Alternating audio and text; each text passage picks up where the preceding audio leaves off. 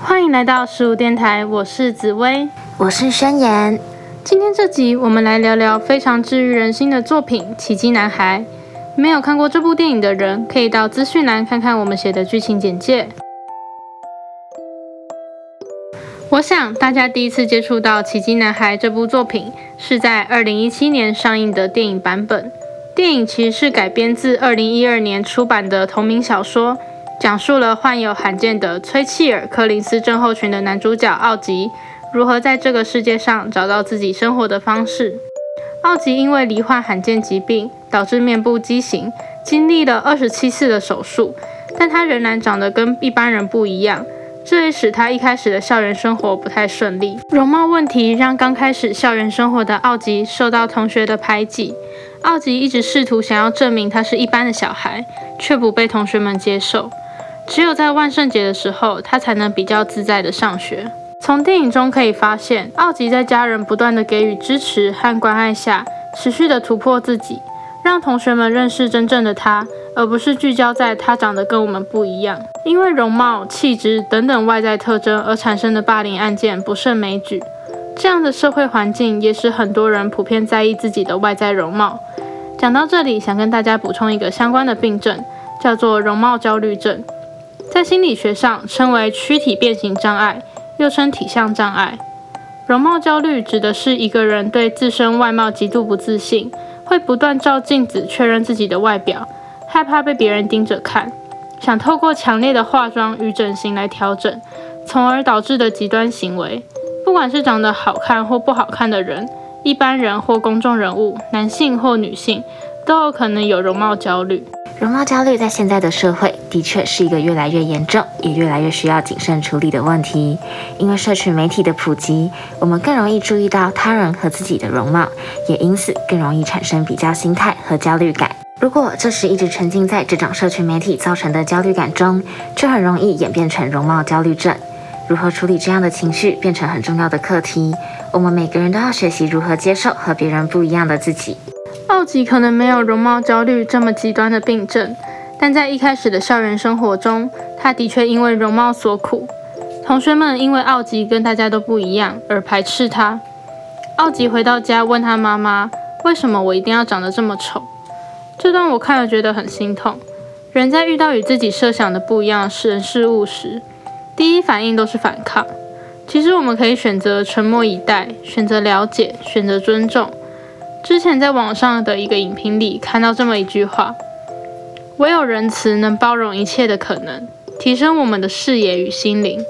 正如同校长在电影里说的：“奥吉无法改变他的脸，但我们可以改变看待他人的方式。”延续刚刚上一个主题，容貌对奥吉最直接的影响就是他在学校的人际关系。在电影的一开始，我个人认为奥吉没有想象中在人际交往上那么困难。他有交到一个朋友杰克，但在万圣节当天，奥吉无意间听到杰克与其他同学说，他是因为校长吩咐他要好好照顾奥吉，所以才跟他当朋友的，还说如果他长得像奥吉那样，他会自杀等等。这令奥吉十分的难过，也因此有很长的时间都不理杰克。当转换到杰克的视角时，可以发现，虽然杰克一开始的确是受校长吩咐没错，但与奥吉相处了一阵子之后，他是真心喜欢上奥吉这个朋友。可是为什么他还是说了那样的话呢？从杰克的视角可以知道，他虽然喜欢奥吉。但同时也会害怕自己成为被排挤的对象。我觉得这一段也是反映了很多我们在现实中常常会遇到的状况。明明你也没有很讨厌对方，但却还是跟大家一起排挤的那个人。人际关系是我们一生都需要面对的问题，而且每段经历也都会不同。有时也会面临像杰克一样的问题，选择合群或善良。我觉得选择合群或者善良并不是绝对的二选一选择题，而会根据情形有所改变。有时坚持自己的想法是善良的选择，有时候合群才是对大家最好的。所以其实我觉得这两个概念并不需要选择，可以同时存在。合群也不一定就不善良。但是回到故事中这样的情况的话，杰克的确是不应该讲出这么伤人的话。就算他不想和其他同学产生纷争，也可以选择其他比较顾及奥吉情绪的做法。可是，在那个当下，可能很难想到这么多。如果真的是必须立即的反应，我们又有多少人能够做出和杰克不一样的行为呢？最后，杰克体认到自己的错误，并向奥吉道歉，他们也因此和好了。若能收到道歉，重修旧好，固然是件好事。但生活中不是每个受伤的人都能收到道歉。如果是正在收听这集的你，你会如何选择呢？奥吉在最后能自信的生活，能结交许多朋友，跟家庭给予他的支持有很大的关系，但也因此常常忽略了姐姐薇娅的感受。在万圣节的时候，奥吉回家在耍脾气，薇娅说道：“不是只有你难过好吗？我也有难过的时候。有谁会先问我今天过得如何吗？”这段对话蛮触动我的。从电影海报中也能看到，在要送奥吉去上学的时候。爸爸跟妈妈牵着奥吉，而薇娅走在他们后面。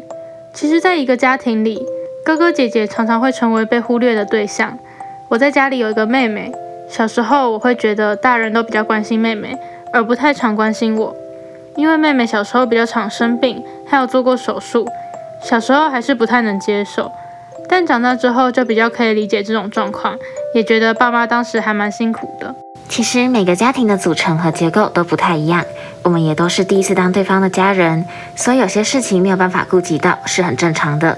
尤其是像故事中这种比较特别的家庭，更容易发生无法同时兼顾两个孩子的情绪。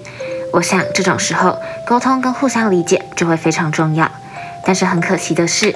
往往我们会和家人相处的时间，都是回家后的私人时间，也是我们通常最累的时候，所以大家经常无法很理性的正面沟通，才会更难理解对方的情绪吧。薇娅后来参与了学校的戏剧表演，成功的让妈妈注意到她。在这个电影里，除了奥吉克服自己的故事，也有姐姐薇娅用自己的视角来描述他平衡心理状态的情况，更能看出他有多么爱他的弟弟。这部电影以奥吉的状况为主轴，同时也使用了各个角色的视角来描述奥吉与自己的故事。电影里有一句我很喜欢的台词：“每个人的一生都值得一次全场起立鼓掌。”或许这个世界很糟，但其实每个人都能找到自己。我们天生就与众不同，不用因为不一样而躲藏，只需思考我们本身就足够了。感谢收听十五电台，我是紫薇。我是宣言，希望在此驻足的你能获得能量，再次出发。